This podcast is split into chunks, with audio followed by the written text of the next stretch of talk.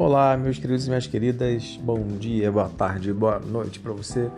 Vamos nós aqui para mais um podcast, dessa vez conversando sobre o grande, interessantíssimo Império Inca, meus caros, o Império Inca. E vamos às questões comentadas hoje. Nós conversamos ao longo do, do, do outro podcast sobre a teoria, conversando sobre a sua localização geográfica sobre pontos interessantíssimos desse povo. E aí, agora a gente vai partir para as questões. E é interessante, a gente está lá na página 19, a gente conversava sobre uma forma de trabalho. É uma espécie de servidão, que é a mita, a mita. Isso mesmo, M-I-T-A, mita. E é interessante a gente saber que isso é uma forma de trabalho, tá? É uma, uma, uma forma de tributo tá? de imposto que você paga. Mas esse imposto não é pago com dinheiro, ele é pago em troca de serviços. Né? A pessoa trabalhava alguns dias da semana ou alguns dias do ano nas, nas terras de quem ele devia. Tá? Isso então é a mita, é uma, é uma, é uma forma de tributo, uma forma pago como uma forma de trabalho, ok? Muito bem, queridos e queridas. E aí, vamos para a página seguinte, página 20. Temos aqui uma imagem para vocês observarem e responderem as questões abaixo. Muito interessante ressaltar com vocês. Já conversamos sobre isso em algumas outras ocasiões. Quando temos atividades que têm imagens relacionadas, nós simplesmente paramos e observamos por alguns minutos. Somente faça isso. Pare e observe a imagem, observe os detalhes, observe o que, o que está o que, que essa imagem quer te falar. Ela quer te falar alguma coisa. Você só precisa parar e ouvir o que ela quer te dizer, certo? Muito interessante isso, né? Muito interessante. Faça esse exercício, ok? Antes de ouvir essas questões comentadas, faça esse exercício. Para agora e dá um pause aí agora. E fica só observando essa imagem, ok? Muito bem. Após esse exercício de observação, nós temos a letra A. Na imagem, a Ruiana, difícil, né? Ruiaina Capac é representado como o sol adornando suas vestes. Com o sol adornando suas vestes. Analise como essa associação do imperador com o sol indica suas funções e posição social na sociedade inca. E é interessante, meus queridos, a gente pensar na expressão Sapa Inca, que era o título dado aos imperadores incas, né? Eles eram considerados filhos do deus Sol.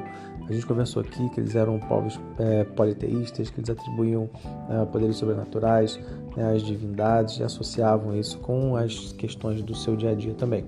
É interessante contar para vocês também que ele, que o imperador, né, o Sapa Inca, ele assumia as funções de chefe de Estado e chefe da religião também, ou seja, Estado e religião era uma coisa só, certo? Além de ser o comandante do seu império em tempos de guerra também, ok? Muito bem. Na letra B, pede para vocês citarem os grupos sociais que estavam abaixo do imperador na organização social Inca. Muito simples, né? A gente pensa que lá em cima, no topo da pirâmide social, estava o Sapa Inca, o imperador. Muito bem. Abaixo dele estavam os nobres da sua família, né? A família da, do imperador. É, eles formavam os panacas. Abaixo, os nobres que ocupavam os cargos religiosos. É, havia também os carros administrativos, né, carros de chefia militar e tal. Depois, isso descendo, né, estavam os curacas, que eram chefes religiosos. Ah, abaixo deles estavam os funcionários públicos é, e outros trabalhadores especializados também. Descendo mais ainda estavam os artesãos, os camponeses, entre outros trabalhadores. E por fim estavam os prisioneiros de guerra, né? A guerra, a gente já conversou, fazia parte da vida deles também, e os povos que eram escravizados, é, que eram dominados, que eram conquistados, eles se tornavam prisioneiros de guerra e eram escravizados também. Ok? Muito bem. No número 2, na página seguinte, nós temos um textinho para vocês lerem e aí temos uma, uma questãozinha, né? uma pergunta. Como funcionava a atividade tributária uh, entre, entre as diferentes regiões que formavam o Império Inca.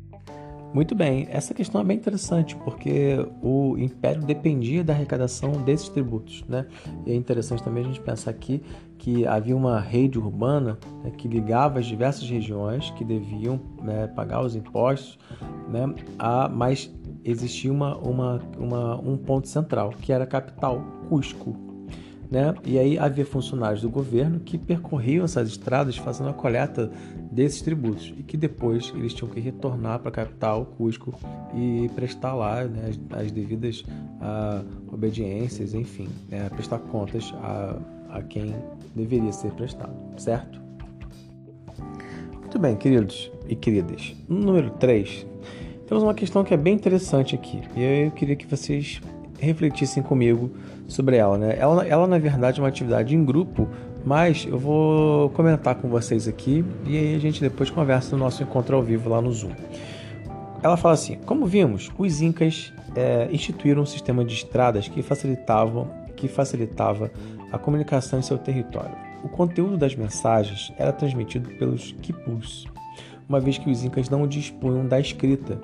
Compare esse sistema de comunicação com as diferentes formas de comunicação dos dias atuais. E aí pede para vocês é, trabalharem em grupo e aí produzirem uma forma de comunicação que não faça uso da escrita. Interessante, é um desafio. E aí pede para vocês compararem esse sistema de comunicação com as diferentes formas de comunicação dos dias atuais. Seria uma atividade interessante, né? Seria é, é uma atividade interessante é um exercício de criatividade bem importante também, porque nós hoje temos muitas formas de comunicação. É muito simples a gente se comunicar, né? A gente manda um e-mail, manda, manda uma mensagem, manda um Twitter, né? manda uma uh, um, é, manda um tweet, né? É, manda uma mensagem pelo WhatsApp, uma mensagem de e-mail, uma mensagem de texto, enfim, existem muitas, inúmeras maneiras. E isso é muito eficiente, muito rápido também.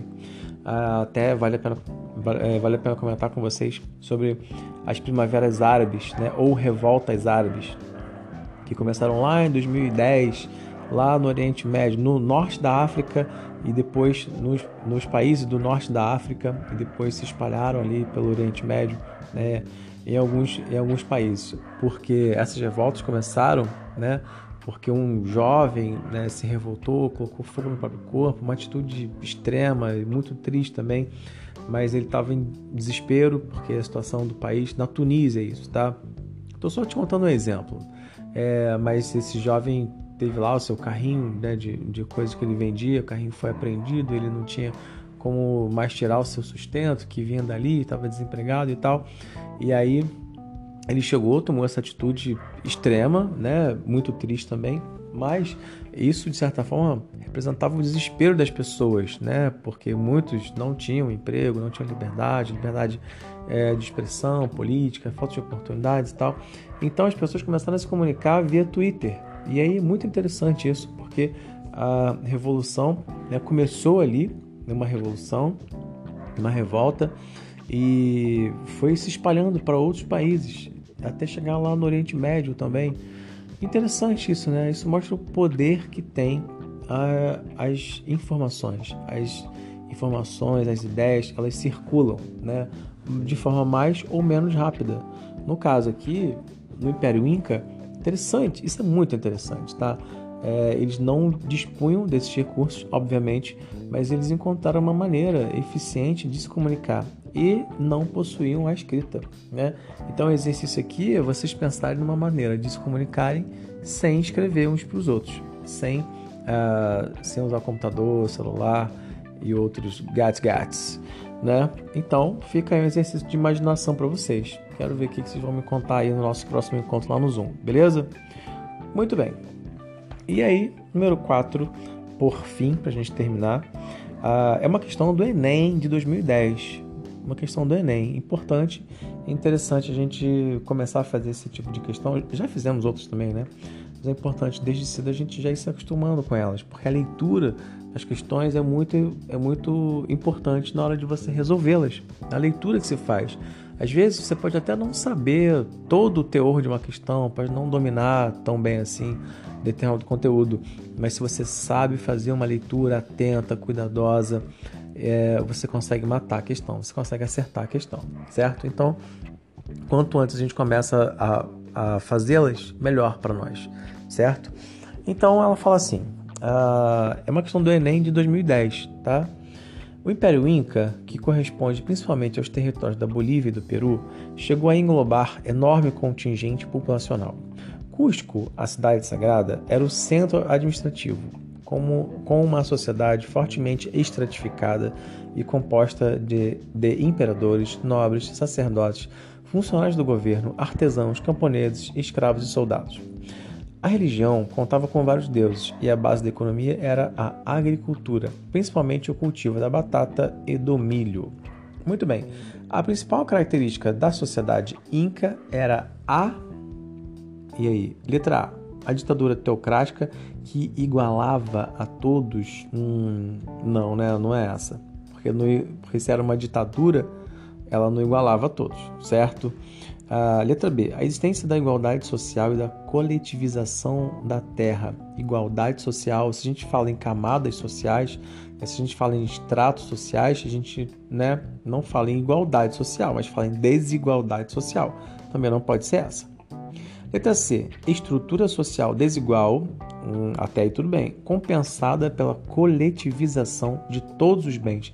Queridos e queridas, muita atenção aqui, porque sempre que vocês virem termos que são exagerados, assim, que são muito extensos, muito expansivos, todos os bens, né, sempre, nunca, é, esses termos, eles normalmente, tá em 99% dos casos, eles invalidam a questão, ok? Então, não pode ser a letra C também, tá?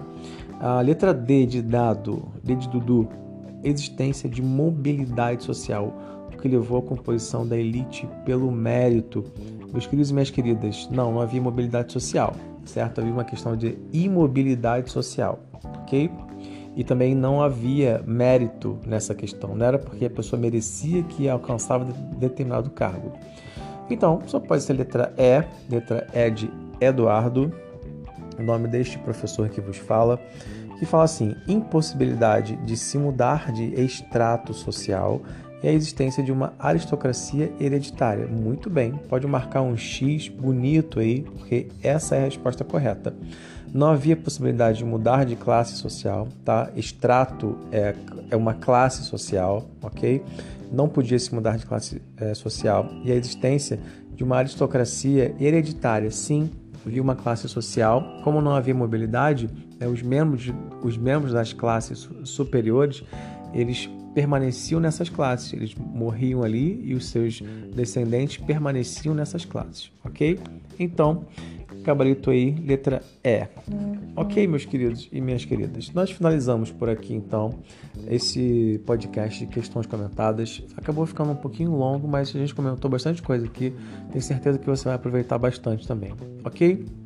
É claro, vale a pena ressaltar aqui que são questões comentadas, tá? são sugestões de gabarito. Se você já fez e colocou uma resposta que esteja satisfatória, compare com o nosso comentário, compare com as suas leituras e com o seu conhecimento. E aí, se, se você né, gostou, se estiver mais ou menos nesses termos, mantenha isso. É importante você usar as suas palavras, é importante você soltar a imaginação, deixar a intuição rolar também. É muito importante isso, ok? Você usar as suas palavras e conseguir desenvolver o raciocínio, o seu raciocínio, ok? Bom, obrigado pela sua atenção. A gente vai terminando por aqui. Obrigado pela sua atenção, pela paciência e até o próximo encontro. Um grande abraço.